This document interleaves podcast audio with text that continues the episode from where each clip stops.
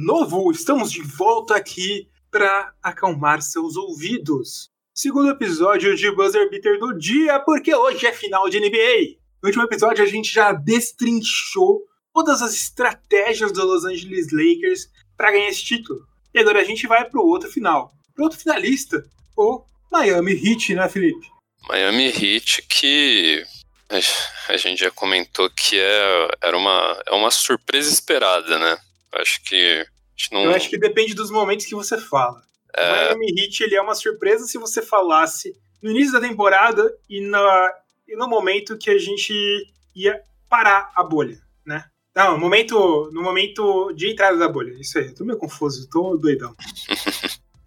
é, não, com certeza. O, mas, é, conforme o andar da carruagem, principalmente nos playoffs, é, a, organização do time, né? O casamento do time é, falou mais alto e acho que nunca se ouviu tanto a palavra zona. exatamente, exatamente. Que treinador que é Alex Postre, né, Felipe? Monstro, Cara. Monstro. E que organização, né? Que front office tem o hit para cavucar, achar, montar um elenco que mudou tanto durante a temporada e mudou certo bem, gente que precisava para esse momento especificamente. Exatamente, exatamente. Porque, primeiro, é, eu não vou citar nomes, mas a gente pegou um time que, que ano passado foi décimo colocado na Conferência Leste, que em teoria era uma, é a conferência mais fraca, pelo menos ano passado era mais fraca, né? E depois disso, você adicionou, basicamente, o Jimmy Butler, que era um All-Star mal consolidado, que virou mais consolidado depois. Você adicionou um cara, que, um, rookie, que era undrafted, armador. Você adicionou um cara no final da primeira. no final da loteria, normalmente não corresponde tanto. Você adicionou um pivô, ala de força que sempre foi completamente coadjuvante onde ele estava. Você adicionou um, no meio da temporada um cara que sempre foi trocado como contrapeso das trocas por outro jogador. É, você adicionou o André Gudala, que estava veterano naço. Você imaginava que esse time ia tão longe assim? De forma alguma, cara. De forma alguma. O. Uh, a gente tem que, lógico, respeitar alguns desses jogadores, principalmente o Jimmy Butler e o Dragic aí, que são caras consolidados, mas quando você pensa, tipo, nessa montagem, e principalmente, tipo, no time que durante a temporada regular deu tanto espaço pra molecada, é, foi, foi até um, não tanto surpresa por causa da, do resto da conferência, tudo, não dizendo que é, é inferior, mas que é, na, a montagem do time era bem superior do que alguns que estavam competindo pelas últimas vagas de playoff lá. Mas é, o, o encaixe, tipo, estava sendo muito bom, é, o, o, time tinha casado muito bem, a gente viu uma faceta muito diferente do Jimmy Butler. E tem, tem até uma entrevista bem legal que ele dá pro podcast do, uh, do J.J. Redick, que ele fala que ele nunca teve num, num ambiente igual ele tá hoje no, no Miami. E no sentido de que ele pode ser realmente ele e apontar, tipo, falar e ser até às vezes grosseiro com um colega de time, mas que todo mundo reconhece que aquilo tá sendo pelo, pelo bem de tudo, sabe? E, e pelo fato de ser um time que trabalha muito insanamente, e isso vindo do Jimmy Butler, que acorda 4 horas da manhã pra. Virou até meme, né? É, ele, ele copiou isso do Mark Wahlberg, né? Mas, cara, é engraçado, né, cara? Porque querendo ou não, críticas que se fazia o Jimmy Butler não eram críticas inválidas. Não, não. E, e acho que até se ele, ele, ele ainda é, tem a personalidade que ele tinha nos outros times. A questão é que ele não, não tava no, no ambiente propício para aquele tipo de personalidade. E o Hit, bizarramente, foi o ambiente em que tudo aquilo casou, né? Exatamente, exatamente, exatamente. Bom, é isso, né, Felipe? Tipo, foi um time muito bem montado, com as circunstâncias exatas. E é um time que basicamente está vivendo uma temporada, a segunda temporada dessa montagem, porque eu acho que a bolha foi uma segunda temporada desse time, né? Com certeza, com certeza. A gente passou a ver o Miami com outros olhos, conforme o andar da bolha. Não, e não só isso, né, cara? Não é só o andar da bolha, eu acho. É que, tipo, parece que vê a maturidade necessária do segundo ano, cara. Tyler Erro, não, a gente não acha que o Erro é rookie, tem um motivo. Porque, em teoria, o Miami terminou outra temporada e começou uma nova. Começou uma nova já conhecendo o elenco, começou uma nova evoluindo. É, deu para perceber que os ajustes necessários foram muito bem feitos. Isso, e a gente comentou desde o começo dos playoffs que é, o time melhor casado, o time melhor é, ajustado, time com maior capacidade de realmente fazer os ajustes de jogos durante os playoffs. Seria um, o time a ser batido e é, acho que justamente por essas características o, o Miami passou a ganhar essa imagem de time a ser batido, porque justamente uh, esses jogadores aí, eles uh, abraçaram essa, justamente essa ideia de tá, tá em um outro torneio já, em outro momento e, e é, montar esse sistema, esses ajustes de forma que é, é, é, o tipo de temporada mais interessante, mais propício para tudo funcionar. Exatamente, cara, exatamente. E falando do time em si, a gente falou bastante do Jimmy Butler, de como acho que, cara, não em números, né? Mas essa vem sendo a temporada mais relevante do Jimmy Butler. O Jimmy Butler também é um cara que foi por muitas vezes subestimado, né? Porque ele é uma pique baixa. Então, então é, ele tomou essa postura de líder, ele tomou essa postura de jogador completamente confiável e tomou essa postura de jogador que melhora seus, seus companheiros. Exatamente, cara. Uh, eu, eu, eu, acho que talvez o. É o Philadelphia é um. Acho que um exemplo bem ruim para se dizer sobre ele, porque lá tinha ego pra cacete pra, pra ser, pra ser embatido e um cara como o Jimmy Butler não teria como funcionar lá no, desde o dia 1, cara.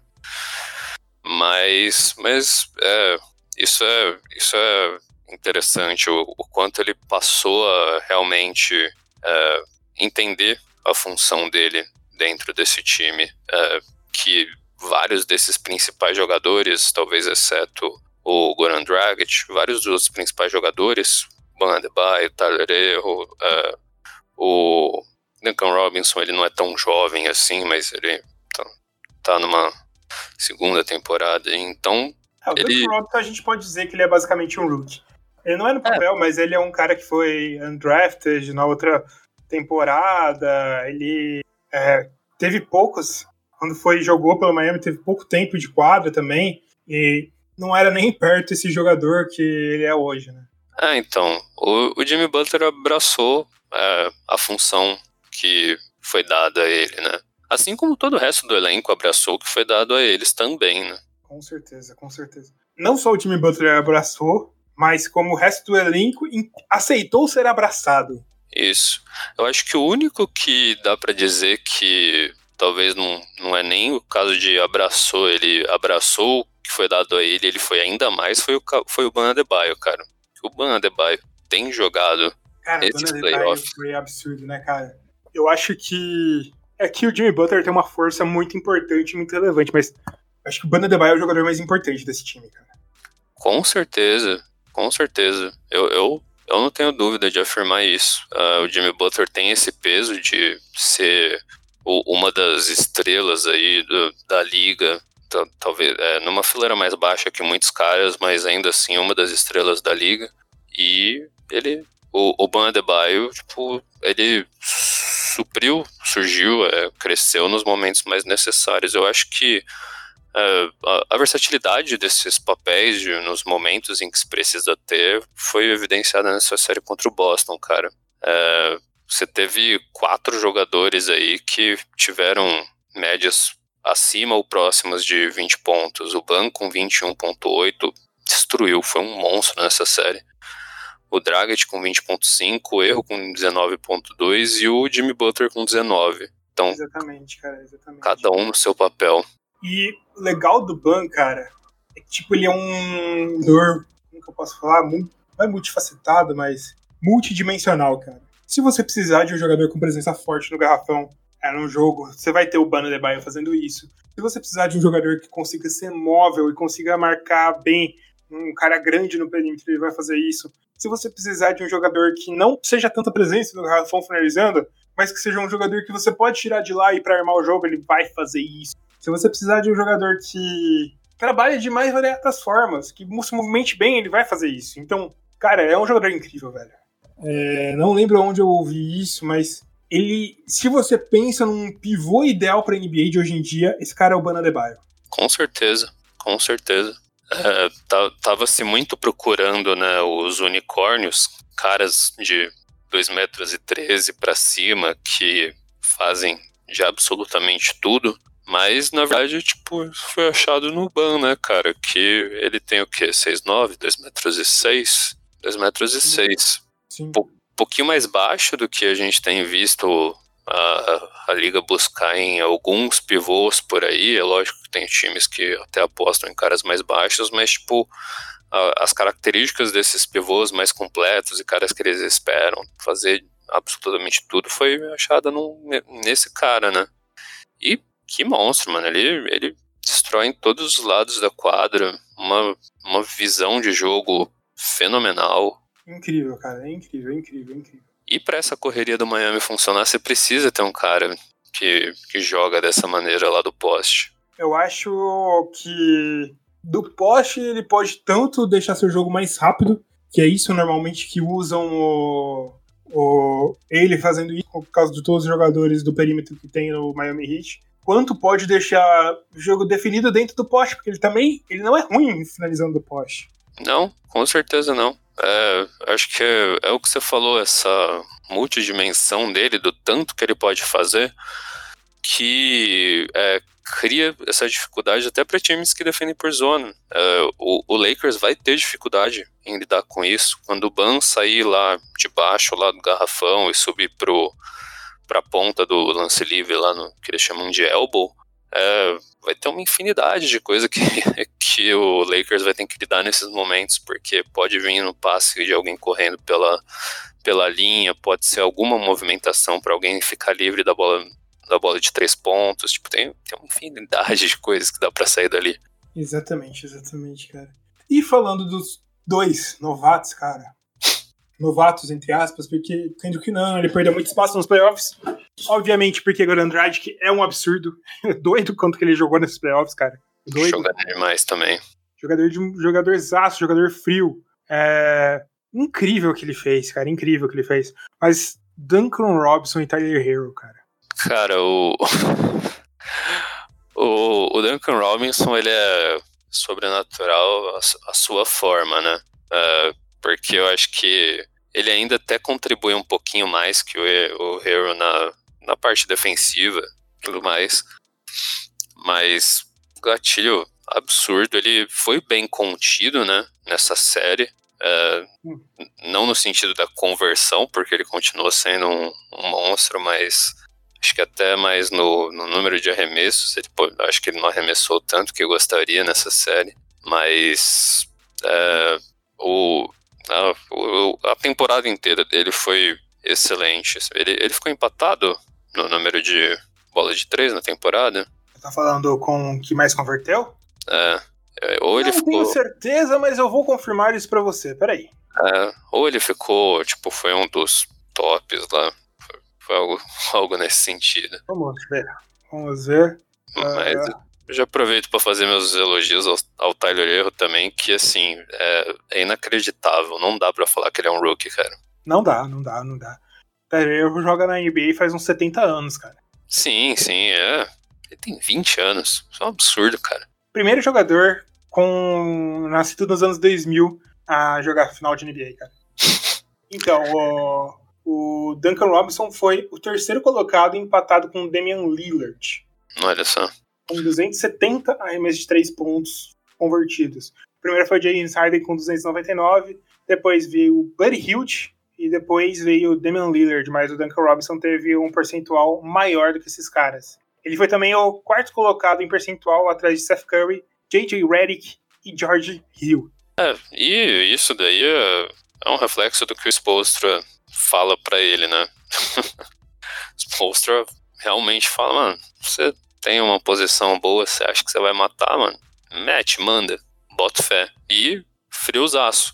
Os dois friozaços, né? É, Tyler Erro tá matando o buzzer beater aí, game winner, desde a temporada regular e o que ele fez aí foi o jogo 5 do Boston? Qual que foi?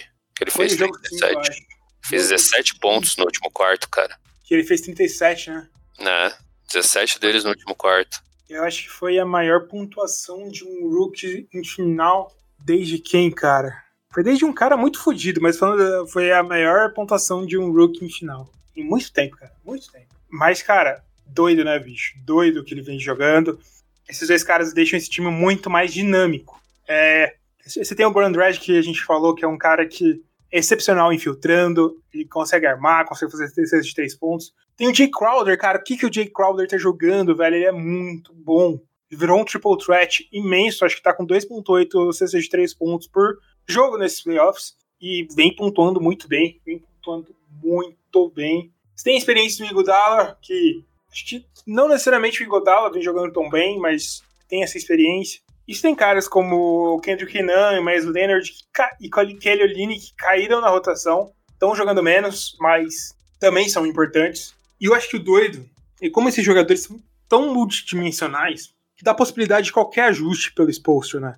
Exato, esse é o ponto. É, se for necessário, às vezes, colocar um, o Olinick um pouquinho mais de tempo em quadra para você ter um stretch de um pivô, você pode ter. É, se for necessário ter o erro em quadra mais tempo, Crowder em quadra mais tempo, o próprio Godal em quadra mais tempo, ele pode fazer esses ajustes. É, é bizarro quanto que esse time, com, com a variação de, do que ele pode fazer com esse time, né? Chegamos aos finalmente, Felipe. Pensando no Anthony Davis e no LeBron James. A gente já falou um pouco no outro podcast, mas o duelo que a gente vai ver é Anthony Davis e Bana Debaio, cara. Esse duelo não vai fugir da gente ver esse duelo, né, cara? Sim, uh, a gente pontuou que é, muito da série vai, vai depender do que vai sair desse confronto direto entre os pivôs. É, acho que a gente falou também no sentido de não necessariamente no garrafão, porque eles são caras que saem bastante, mas é, então são são times com características meio diferentes assim no sentido de do que que é feito, né? Você tem um Hit que na série contra o Boston teve quatro jogadores aí na margem de 20 pontos, e você tem no, do outro lado o Lakers que concentra essa, esse usage, né, essas pontuações na, na mão do, do Anthony Davis e o LeBron James com 27, 30 e poucos pontos lá. Exatamente. Eu vi uma. Acho que foi a Rachel Nichols falando no podcast do AJ Redick, que o meu amigo Dave Moura me passou essa informação, e eu até concordo muito com o que ela tá falando que o Los Angeles Lakers tem os dois melhores jogadores dessa série, só que do terceiro até o décimo são todos Miami Heat. Concordo, concordo plenamente. E, é doido, e, né, e acho que esse, esse é justamente a coisa mais doida, porque você tem um time extremamente profundo que pode se adaptar e tentar é, minar o, o que até o próprio resto do elenco do Lakers pode fazer, mais que os caras façam mais de 30 pontos por jogo. É, você ainda tem a tarefa de segurar o Hit a fazer menos que você, então não é tão fácil, mas ainda assim, tipo, o que a gente falou, o Lakers é muito mais bem arrumado do que muita gente pontua. Então. É um time correto, né, cara? Correto. Então, é, eu já vou até jogar o meu palpite aqui, brincar um pouquinho, eu, eu, eu acho, eu, eu, eu penso que o, o Lakers larga um pouquinho na frente, justamente por ser um time bem arrumado e você ter esse potencial de caras que é, você tem mais expectativas de que possam virar um jogo ou ser o diferencial nos momentos decisivos. Exatamente, eu tô com você, cara, tô com você ter esses dois, cara, é muito importante pro Lakers, cara. Muito importante, velho. E eu acho que tem uma coisa que eu acho que é importantíssima nos playoffs que a gente percebeu muito. Ser profundo é importante, mas ter os melhores jogadores é mais. Sim, com certeza. Porque no fim são os melhores jogadores que acabam resolvendo, cara. No, no, momento mais decisivo, é esse cara que vai fazer a jogada defensiva mais importante, é o cara que vai matar a bola mais importante. É, o, o Hit tem seu valor, tem, é o que a gente falou, tem vários caras friosaços, friosaços, que realmente podem mudar o curso de uma partida, mas é, a gente tá falando de Anthony Davis, LeBron James do outro lado, ambos voando, né? Exatamente, exatamente. Exatamente, cara. E não é como se o time fosse uma naba e fosse completamente desorganizado. Exato. Vamos aqui, Felipe. Lakers vai ser campeão. Estamos. É, fica. É, é, um palpite, né? palpite que pode muito bem mudar depois de três jogos aí. É um palpite que pode mudar semana que vem, né? Talvez porque ainda vamos comentar a final. Mas é, eu acho que indica-se que Lakers tem a maior chance para ganhar. Isso. Eu espero que ele chegue. Essa série chegue até pelo menos uns seis joguinhos aí, porque eu acho que o jogo 6 cai lá no meu aniversário. Aí eu vou ter. Poder assistir o joguinho comendo uma pizza.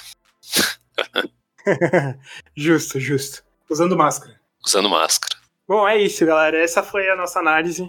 E a gente se vê semana que vem para falar do resto dessas finais. Vão ser incríveis. Falou, galera. Tamo junto. Valeu!